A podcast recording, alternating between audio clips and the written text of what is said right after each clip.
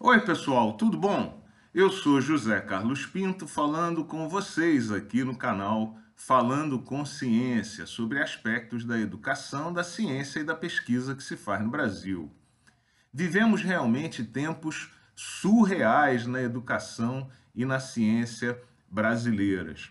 Por conta dessa confusão em que se meteu a pós-graduação no Brasil, por causa da gestão caótica que se faz na área de educação e na CAPES em particular, você sabe, cerca de 80 conselheiros e coordenadores de área pediram renúncia coletiva ao longo das últimas semanas dos comitês de avaliação da CAPES.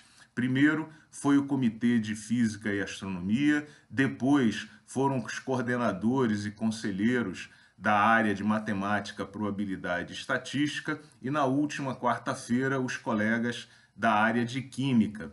As renúncias foram motivadas principalmente porque os colegas não acreditam no envolvimento real da CAPES com o processo de avaliação, veem muita pressão para a abertura de cursos de pós-graduação à distância que interessam principalmente as universidades privadas e protestam contra todos os, os desmandos que vemos na área de educação.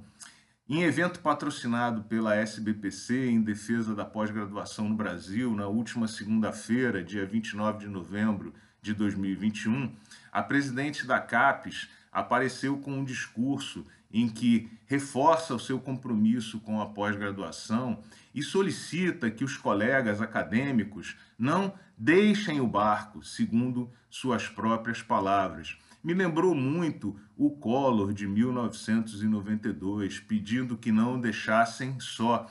E, de certa maneira, a solicitação um tanto patética da presidente da CAPES solicita a cumplicidade da comunidade acadêmica a essa gestão caótica que se faz na educação brasileira e na CAPES que ela preside. A renúncia coletiva despertou um debate grande na comunidade acadêmica e esse foi um resultado bastante positivo para despertar a comunidade acadêmica do torpor em que tem vivido. Os colegas que são contrários, se posicionaram de forma contrária à renúncia coletiva, usam argumentos, principalmente de que, estando longe da CAPES, fica mais difícil defender a pós-graduação e lembram que nós não sabemos como esses comitês serão preenchidos no futuro, usando que critérios e que isso pode resultar na descontinuidade do processo de avaliação. Os colegas que se posicionaram de, de maneira favorável, entre os quais eu me incluo, lembram que a renúncia é um posicionamento político e que em algum momento nós precisamos desenhar uma linha no chão dizendo chega, basta, vocês já foram até aonde era possível, a partir de agora é necessário fazer um enfrentamento. Pois bem, Ontem, no dia 2 de dezembro de 2021, começou a circular a notícia de que a Justiça autorizou o prosseguimento do processo de avaliação quadrienal da CAPES. Muitos colegas e a própria CAPES se é, manifestaram de maneira entusiasmada com a retomada do processo. No entanto, o juiz diz que, apesar do processo de avaliação poder ser retomado, os resultados não poderão ser divulgados.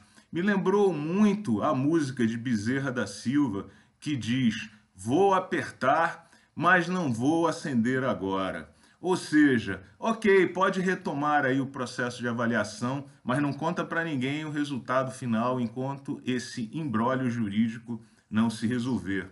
Isso joga a pós-graduação brasileira numa tremenda insegurança jurídica e nós podemos fazer várias perguntas pertinentes.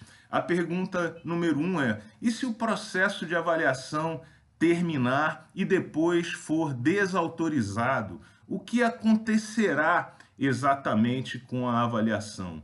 A segunda pergunta pertinente é: ok, combina com quem? Como evitar o vazamento? E se vazar, alguém será punido por esse vazamento ou a avaliação terá que ser feita na famosa sala secreta do Enem no INEP. E o que acontece no período vigente, esse que estamos terminando já, o primeiro de quatro anos? Circulou entre os coordenadores dos cursos de, pós-graduação um aviso da CAPES de que será necessário retomar o preenchimento do Sucupira, já avisando o período quadrienal 2021-2024.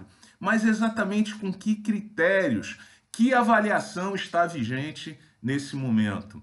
Eu lembro que há uma proposta de novo mecanismo de avaliação chamado multidimensional, proposto por um relatório do ano de 2019 e que não foi ainda discutido com profundidade. Há muitos detalhes técnicos que são necessários estabelecer para que seja possível implementar de fato o, a avaliação multidimensional. E para piorar, continuamos sem o Plano Nacional de Pós-Graduação desse decênio que nós estamos vivendo e cujo primeiro ano se encerra agora, daqui a menos de um mês. Enfim, a incerteza é absoluta. Na minha opinião, a comunidade acadêmica deveria esquecer esse governo e a CAPES, deveria se reunir em torno da SBPC, da Academia Brasileira de Ciências e pensar no ano de 2025, na avaliação quadrienal que começará no período de 2025 e tratar da reconstrução necessária a partir do ano de 2023. Desse mato não sai coelho. E vale a pena lembrar, a CAPES pode apertar, só não pode acender agora. Valeu, pessoal, e até o próximo vídeo.